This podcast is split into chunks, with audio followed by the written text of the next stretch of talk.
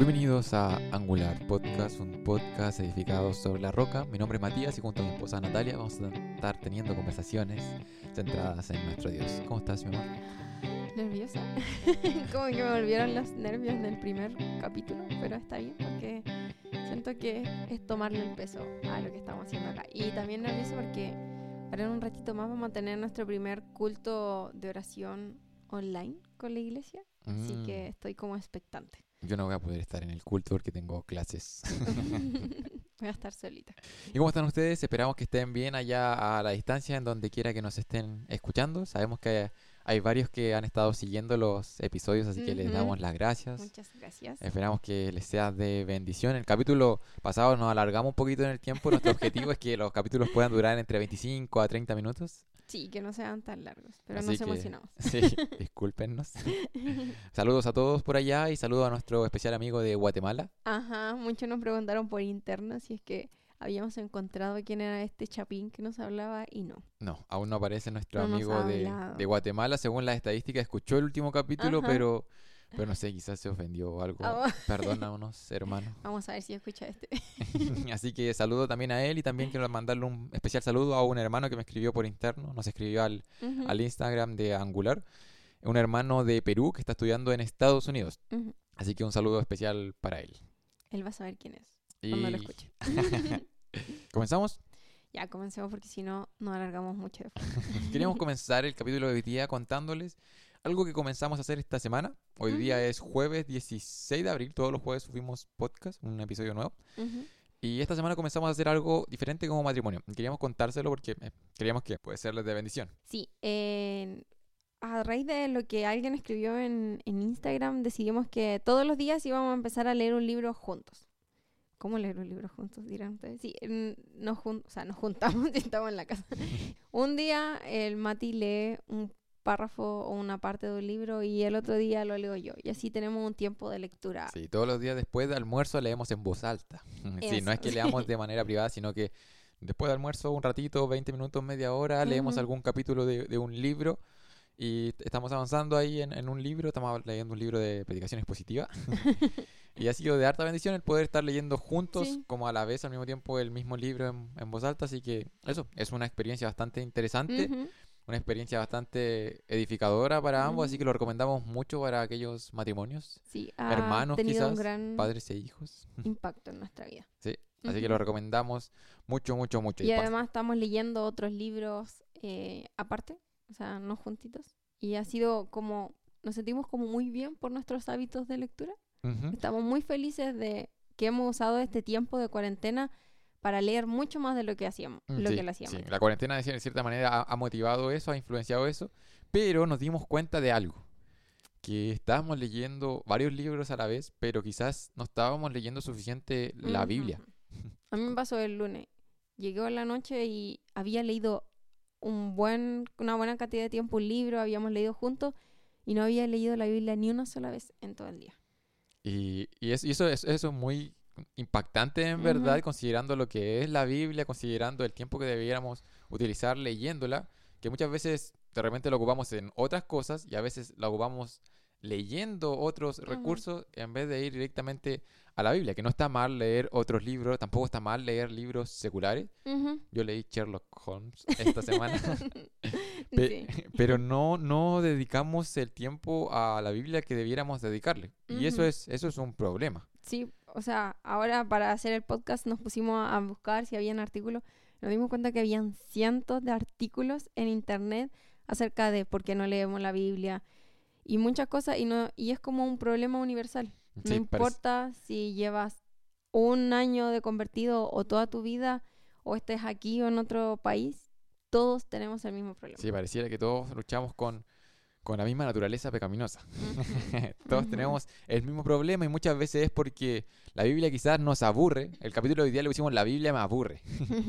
quizás la Biblia te aburre, quizás cuando estás leyendo la Biblia te cuesta concentrarte en ella, quizás cuando lees la Biblia, no sé, no la entiendes o simplemente no sientes ganas de leer la Biblia y es que es por eso que no la lees, pero es un problema, sí, es un problema. Los creyentes pareciera ser que leemos poco la Biblia. Y este problema tiene consecuencias.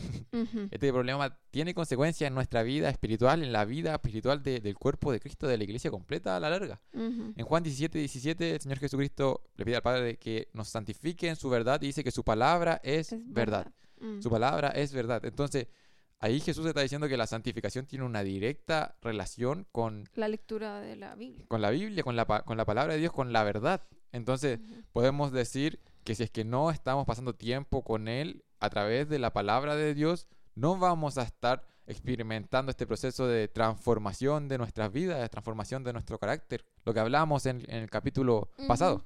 ¿verdad? La semana pasada hablamos acerca de, de cómo Dios obra en nosotros esta transformación, esta- este, este proceso de ser hechos a la imagen de, de su Hijo. Y el tema es que muchas veces queremos ser hechos a la imagen de Jesús, pero no estamos pasando tiempo en, con su Mm. palabra, no estamos pasando tiempo con, con Él. Con el mismo.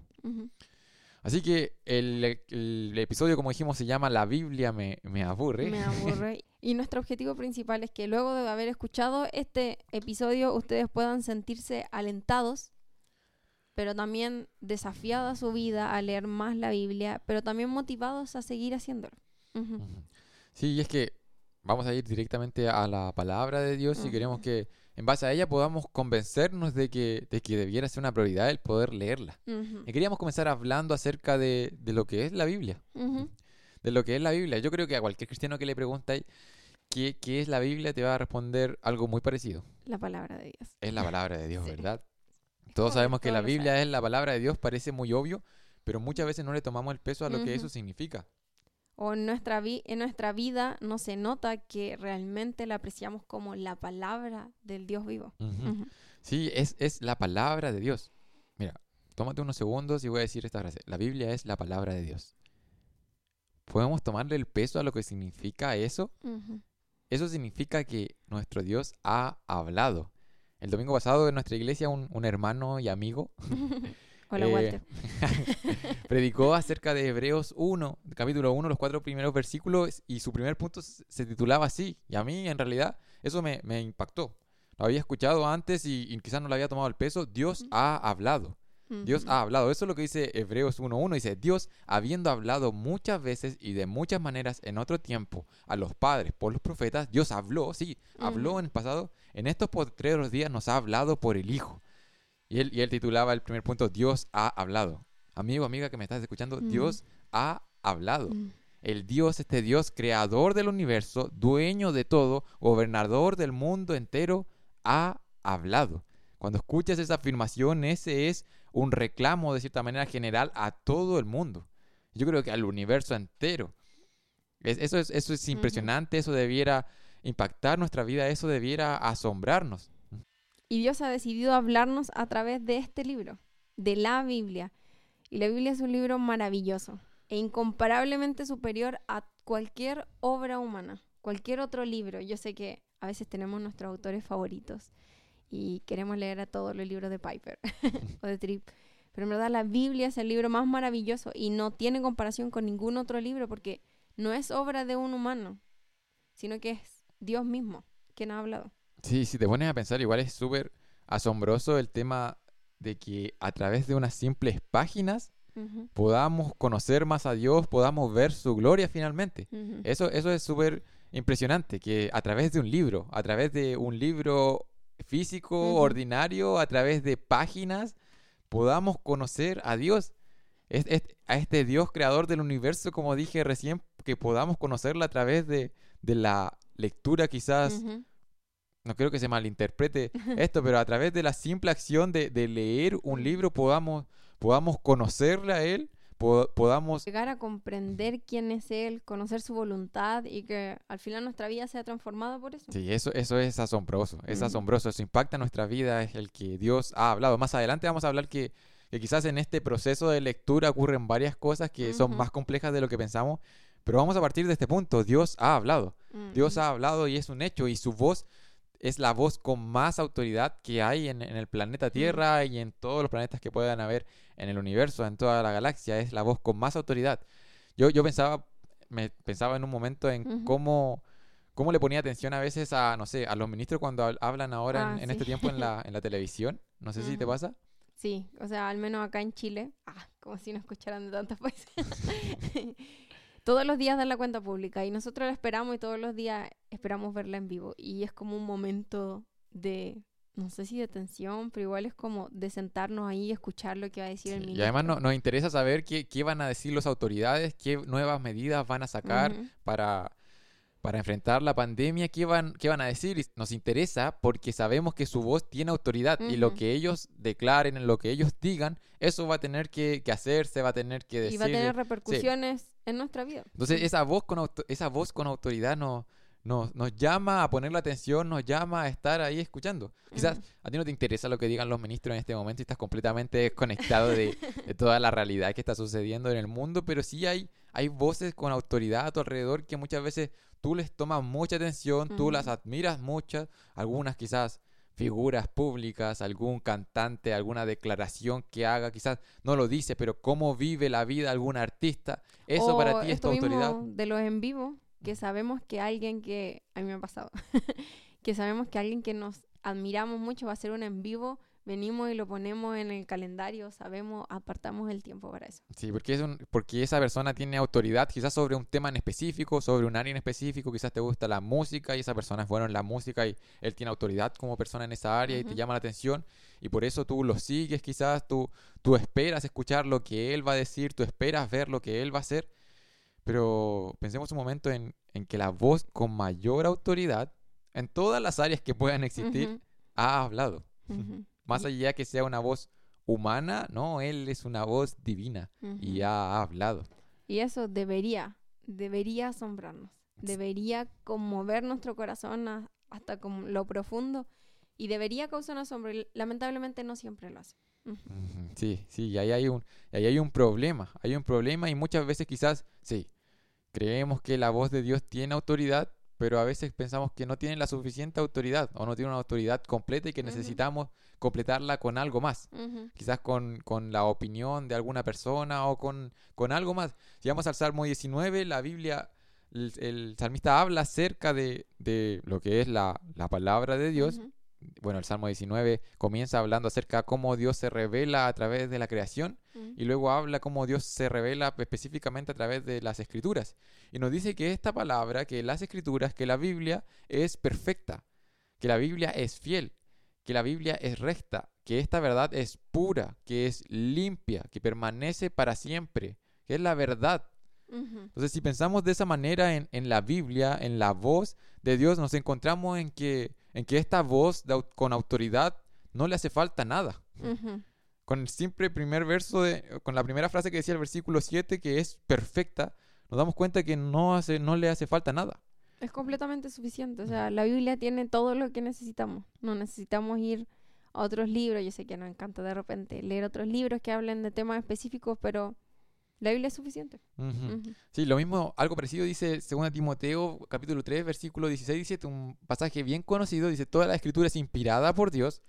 De inmediato nos dice que, que esta, eh, lo que tenemos en nuestras manos, este texto bíblico es inspirado por Dios y tiene la autoridad de la misma voz de Dios, es como una exhalación de Dios.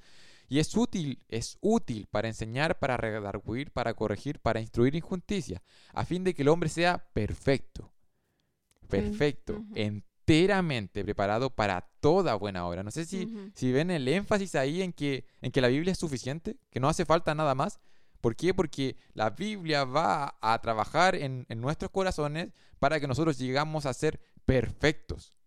No sé si el concepto de perfecto queda claro. Ujú. Sí, sí, sí. Y si es que no queda claro, ahí Pablo recalca más aún es- ese énfasis diciendo que el hombre va a ser perfecto enteramente. Imagínate algo Ujú. entero que no le falta nada, Ujú. preparado para toda, Bueno. no para algunas obras, sino que para toda buena obra.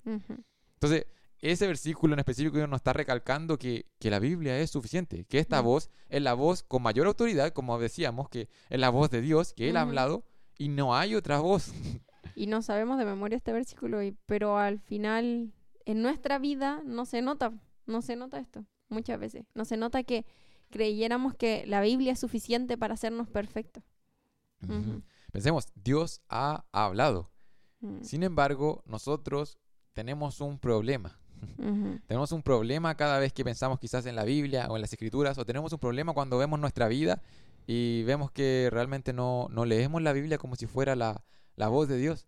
¿Por qué no la leemos con estas ansias o con este asombro realmente como buscamos otras cosas? Y es porque tenemos un problema teológico. Sí, es bien parecido a lo que hablábamos la semana pasada. Tenemos un problema teológico en el sentido de que no estamos comprendiendo bien quién es Dios. Mm, Si comprendiéramos realmente que Dios es la voz con mayor autoridad, iríamos principalmente a la palabra, a la autoridad misma. Anhelaríamos pasar tiempo en ella, ir Ujú. todos los días. La primera cosa en la mañana que quisiéramos hacer antes de ir al celular y ver qué han publicado nuestros amigos sería escuchar su voz. Sí, pero el problema teológico surge al, al distorsionar esta imagen de Dios que tenemos en nuestra mente y quizás crearnos un Dios a nuestra medida, un Dios que quizás tiene autoridad en ciertos temas, pero que en otros temas no tiene la autoridad sobre, sobre nuestras vidas y ahí lo dejamos a un lado y nos creamos una voz de Dios que, que no tiene toda autoridad, una voz de Dios que finalmente está distorsionada. Y si comienzas, sí, eso es, si comienzas a distorsionar a Dios, ya no te vas del, del Dios verdadero, del Dios de la Biblia, y comienzas a tener un Dios, claro, un Dios pequeñito, un Diosito, como algunos le dicen, un. Dios que quizás es amor, pero que su amor no es suficiente, Mm. un Dios que quizás es poderoso, pero no es completamente poderoso, no es todopoderoso, comienzas a distorsionar esta imagen de Dios y eso es un problema teológico y en ese sentido pecamos. Sí, porque cuando no estamos amando la Biblia, al final es pecado. Y lo primero que tenemos que hacer antes de venir y empezar a hacer un plan de lectura es pedirle perdón a Dios. Y pedirle perdón, ¿por qué? Porque no le amamos lo suficiente. No lo amamos a Él lo suficiente y por lo tanto no amamos su palabra. Y más que eso, que amamos otras cosas por sobre Él. Sí, eh, eh, Amamos nuestro celular, amamos, eh, no sé, artistas o nuestro amigo incluso. Vamos a pedirle consejo a ellos y no amamos la Biblia como deberíamos ujú. amar. Sí, al final creamos como otros ídolos en el nuestros corazones, como Juan Ujú. Calvino decía que nuestro corazón es una fábrica de ídolos. Ujú. Entonces cambiamos esta imagen de Dios que tenemos, que, que estamos creyendo y la cambiamos por algún ídolo, alguna, algún otro Dios creado a, a nuestra semejanza, a, una a, a semejanza de alguna criatura, a semejanza de algún famoso, a semejanza de algún qué, qué sé yo. Entonces, de cierta manera ahí comenzamos a invertir las prioridades en nuestra vida. Comenzamos a, a poner al Dios verdadero quizás en último lugar y comenzamos a poner otras cosas en, en su lugar. Sí, porque si Él estuviera en el primer lugar, le buscaríamos constantemente. Siempre, siempre, siempre, todos los días, cada momento. Y en verdad no lo dejaríamos para el final. Porque lo que decía Matías, nunca le digo Matías, mi esposo. Eso de nuestras prioridades. No sé si les pasa, porque a nosotros nos pasa, que muchas veces eh, le dedicamos a la Biblia las sobras de nuestro tiempo. Lo que nos sobra de tiempo, ahí es lo que voy a leer. No es una prioridad, no es que yo planifique mi vida alrededor de voy a leer la Biblia tantos minutos y después voy a hacer esto, esto, esto, no, sino que durante el día nos sobra un poco de tiempo. Ya hemos leído, no, ya hemos visto una hora de Instagram, hemos estado otras dos horas en Netflix y después no tengo nada que hacer y digo, ah, podría leer la Biblia. Sí, y de repente lo que nos pasa también es que quizás no estamos desperdiciando el tiempo en, en- en Ah, redes sí. sociales o en esos recursos, pero, pero le echamos la culpa a otras cosas. No sé, leía a un pastor que hablaba acerca de la diferencia entre lo urgente y lo prioritario en nuestras Mm. vidas. Que cuando lo urgente pasa a ser lo prioritario en nuestra vida, nuestras prioridades comienzan a estar, a estar de cabeza. Porque yo sé que si es que a cualquiera le preguntamos cuál es tu prioridad en la vida, a, cual- a cualquier creyente, él diría, bueno, en- si pongo mis prioridades en orden, primero está Dios. Sí. Sin embargo, al ver nuestras actividades diarias en la vida, nos damos cuenta que no, que Dios está en el último lugar. ¿Por qué? Porque claro, en nuestra mente ponemos a Dios en primer lugar, pensamos que lo, lo tenemos en el primer lugar, pero cuando comienzan a pasar cosas en nuestra vida, cuando están los estudios, cuando están el, muchas cosas, cuando está el llegar tarde al trabajo, cuando está Mm. la familia, cuando están los hijos, cuando está tu polola, cuando está tu esposa, cuando está todo eso alrededor pasando tuyo, cuando están los problemas, el sufrimiento, cuando Mm. están las pandemias, cuando está todo esto a nuestro alrededor, ¿qué pasa? Bueno, en nuestra cabeza Dios sigue siendo el, estando en el primer lugar, pero en nuestra vida, en lo que se ve, en lo que moldean nuestros actos, podemos ver que en verdad eso que está sucediendo a, nuestro alrededor pasa en el primer lugar, lo que tiene más urgencia, lo que tengo que solucionar rápido, lo que tengo que, que llevar adelante, que llevar a cabo lo más pronto Hacer posible. ahora. Sí, Ahora. eso es lo que comienza a ocupar el primer lugar. Y como quizás le- leer la Biblia no creemos que sea algo tan necesario o tan urgente, lo podemos postergar. Quizás sí lo hacemos, quizás sí lo hacemos, pero lo postergamos. Y finalmente, si, si vemos esa lista de cosas, lista de prioridades, está en, en el último lugar. Eh, tenemos muchas tareas que hacer. Sé que a los que están teniendo clases online, creo que está siendo horrible lo de las tareas. Muchas tareas que hacer y después de tantas tareas que hacer, quizás a veces queremos tiempo libre, tiempo de relajarnos y al final la Biblia va quedando ahí, al último. Y no olvidemos, Dios ha hablado y ha hablado por medio de, de- de las, de las escrituras. Entonces, ¿qué es lo que voy a poner en primer lugar? ¿A Dios? ¿O voy a poner en primer lugar lo urgente? Pensemos en un momento, en, en, la, en la- esta imagen que ocurre de repente en las mañanas, en, en cuando la vida está, Mm.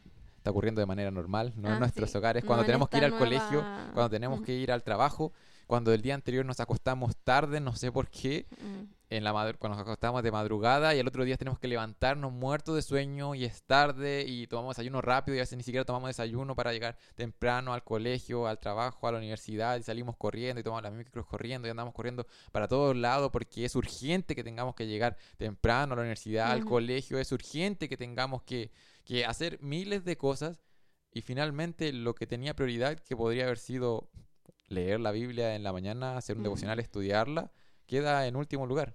En esas cosas es donde se ve que, que lo urgente pasa a tomar el lugar de, de lo prioritario. Y lo prioritario debiera ser nuestro Dios. Escuchar a este Dios que habló. Y, es, y, es, y es maravilloso, es maravilloso pensar que, que es un hecho, es una verdad absoluta el que la Biblia es la palabra de Dios. Y no solamente eso, sino que Él ha hablado a través de ella y que hoy día nosotros podemos oír su voz. Eso debería causarnos aún más asombro. Sí, El eh, saber que no simplemente Dios habló, sino que ahora nosotros, simples pecadores, podemos escuchar su palabra. Sí, eh, podemos escuchar su palabra. Dios nos ha permitido oír a, a los, a los hijos de Dios. Dios ha permitido oír su, su palabra y poder entenderla. Poder entenderla. Y eso es una obra de Él. Podemos ver en 2 Corintios 4, 3 que hay muchos que, que no pueden comprender lo que está en la palabra. Dice, pero si nuestro evangelio está aún encubierto, entre los que se pierden está encubierto. En los cuales el Dios de este siglo cegó el entendimiento de los incrédulos. Los que no creen no pueden comprender lo que hay en las escrituras, no pueden comprender el Evangelio, no pueden ver la gloria de Cristo. Sin embargo, aquellos que hemos creído en nuestro Señor Jesucristo como, como Salvador, ha resplandecido la luz del Evangelio, de la gloria de Cristo en nuestros corazones. Ujú. Nos cos- nuestros corazones han sido iluminados con esta, con esta gran verdad. Y, y nuestra mente también ha sido iluminada y hoy podemos Ujú. entender lo que hay en las escrituras, hoy podemos conocer la gloria de Dios, hoy podemos contemplar la hermosura Ujú. de, de nuestro Señor Jesucristo. Y eso es una gran bendición que se obra, es, es obrado por, por, nuestro, por nuestro Señor, no es algo que nosotros hayamos llevado a cabo. Y esto se produce solamente a través de el Evangelio, de haber creído en el mensaje de Dios. Solamente así recibimos esta iluminación. No Ujú. viene de nosotros, como decía, sino que viene de parte misma de Dios. Entonces, en este punto tenemos que reconocer que sí, como creyentes tenemos la gran bendición de poder comprender lo que hay en las escrituras, pero no podemos dejar de lado la dependencia que tenemos que tener hacia Dios en, todo, en, en todo este proceso. ¿Por Ujú. qué? Porque no leemos las escrituras por nuestras propias fuerzas. Necesitamos de Dios y necesitamos de su gracia. Al final, un requisito para entender la Biblia es haber sido regenerado. Sí o sí. Sí, y no solamente, no solamente necesitamos a Dios en el momento de nuestra salvación, como hablábamos en el capítulo anterior, sino que Él transforma nuestras vidas durante toda nuestra existencia. Durante toda nuestra existencia, Jesús dijo que separados de Él nada podemos hacer. Entonces, de cierta manera, es una necesidad que tenemos el poder alimentarnos de este pan de vida. Y, e- y este, y este alimento lo encontramos en las Escrituras, donde más podemos conocer a, a nuestro Señor Jesucristo. Y necesitamos de Él y de la obra de su Espíritu Santo para entender la Biblia, porque si no, tampoco de nada nos serviría simplemente leerla por un acto deportivo casi, sino que necesitamos ser transformadas por ella también.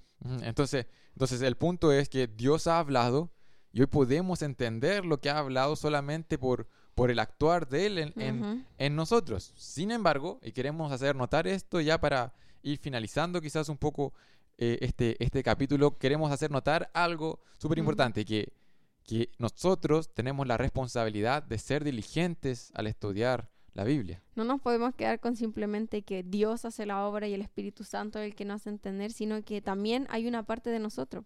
No es simplemente leerla, sino que tenemos que ser diligentes al estudiar la palabra de Dios. Sí, muchas muchas veces somos muy cómodos o somos en realidad flojos, Ujú. perezosos, quizás no se entiende la palabra flojos, en estudiar la Biblia y creemos que simplemente leyendo unos pasajes en, la, en un momento del día ya es suficiente y que el Señor va a hacer la obra. O a veces ni siquiera leemos Mm. algún pasaje y esperamos O que el Señor nos hable a- de manera milagrosa a través Leyendo de... un pan diario. Ah, O leí un artículo que decía esta Biblia online, la YouVersion, ujú. que cada mañana te da un versículo y lo lees y quizás es como todo lo que necesitas para vivir el resto del día. Ujú.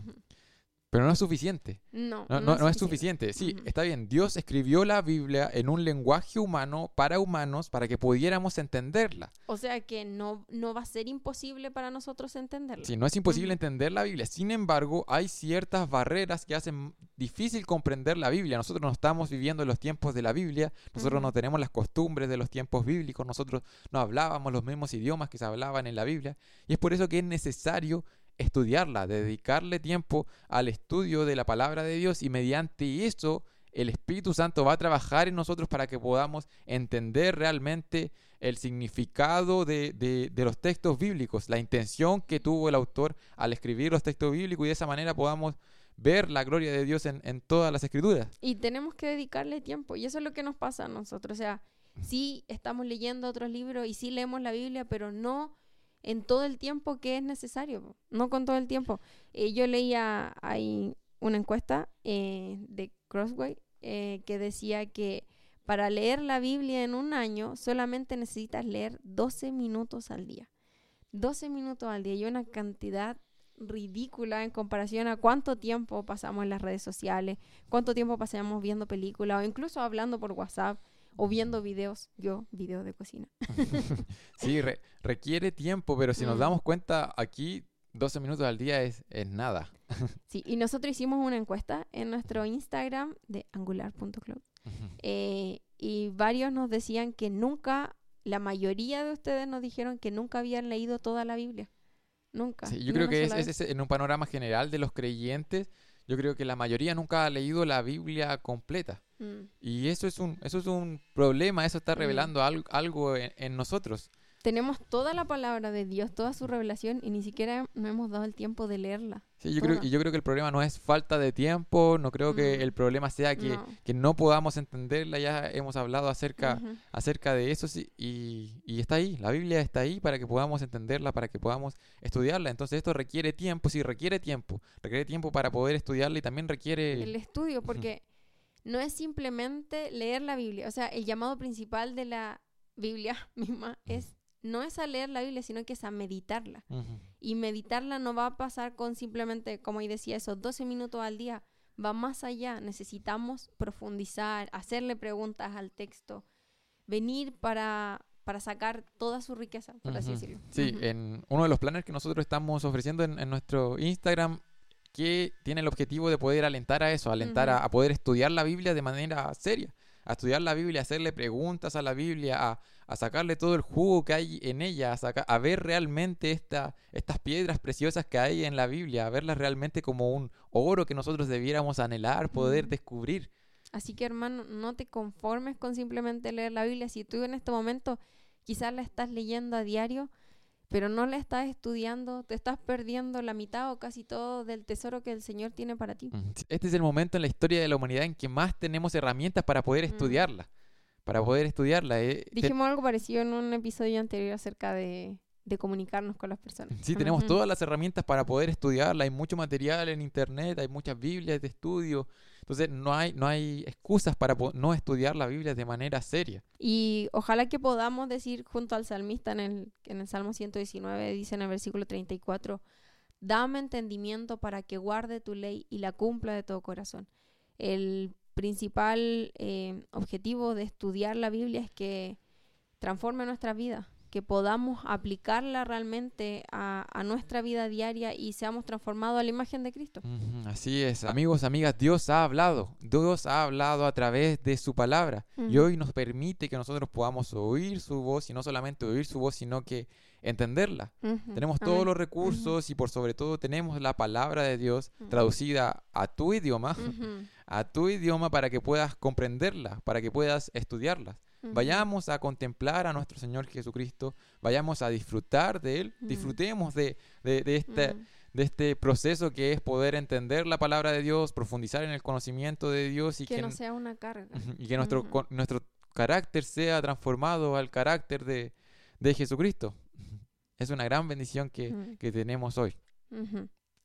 Ahí yo quería añadir una cosita. Em, lo que pasa es que de repente el leer la Biblia se convierte en un acto de legalismo, por así decirlo, o de autojustificación. A veces nos pasa que queremos seguir simplemente con nuestro programa de lectura y- nos sentimos tan bien con nosotros mismos cuando todos los días lo cumplimos, pero al final demos cuenta que si vamos a leer nuestra Biblia a diario, que sea porque amamos realmente al Señor. Y eso, chiquillos, eso fue el capítulo de hoy. Esperamos que hayan podido salir desafiados, esperamos que hayan podido salir motivados a, a ver la Biblia como lo que es, como la palabra de Dios. Esperamos que, que más allá de lo que nosotros hayamos dicho, sino que sea la, la misma Biblia la que pueda mover sus, sus deseos, sus anhelos. Y ojalá que hayan salido confrontados igual que nosotros a nuestra propia vida, que veamos que necesitamos realmente leer más la Biblia. Así que nuestra oración sea, Señor, ayúdame a desear más lo que, lo que tú deseas, ayúdame a desear más tu misma palabra. Vamos a terminar con la frase del día de hoy. Siempre todos los capítulos terminamos con una con una frase citando a algún autor y este es John Piper en su libro La lectura sobrenatural de, de la Biblia. Así que dale. La forma de hablar de Dios con autoridad infalible en el siglo XXI es a través de un libro. Un libro. No muchos, no este libro de John Piper, sino la Biblia. Esa es la impresionante declaración de las Escrituras.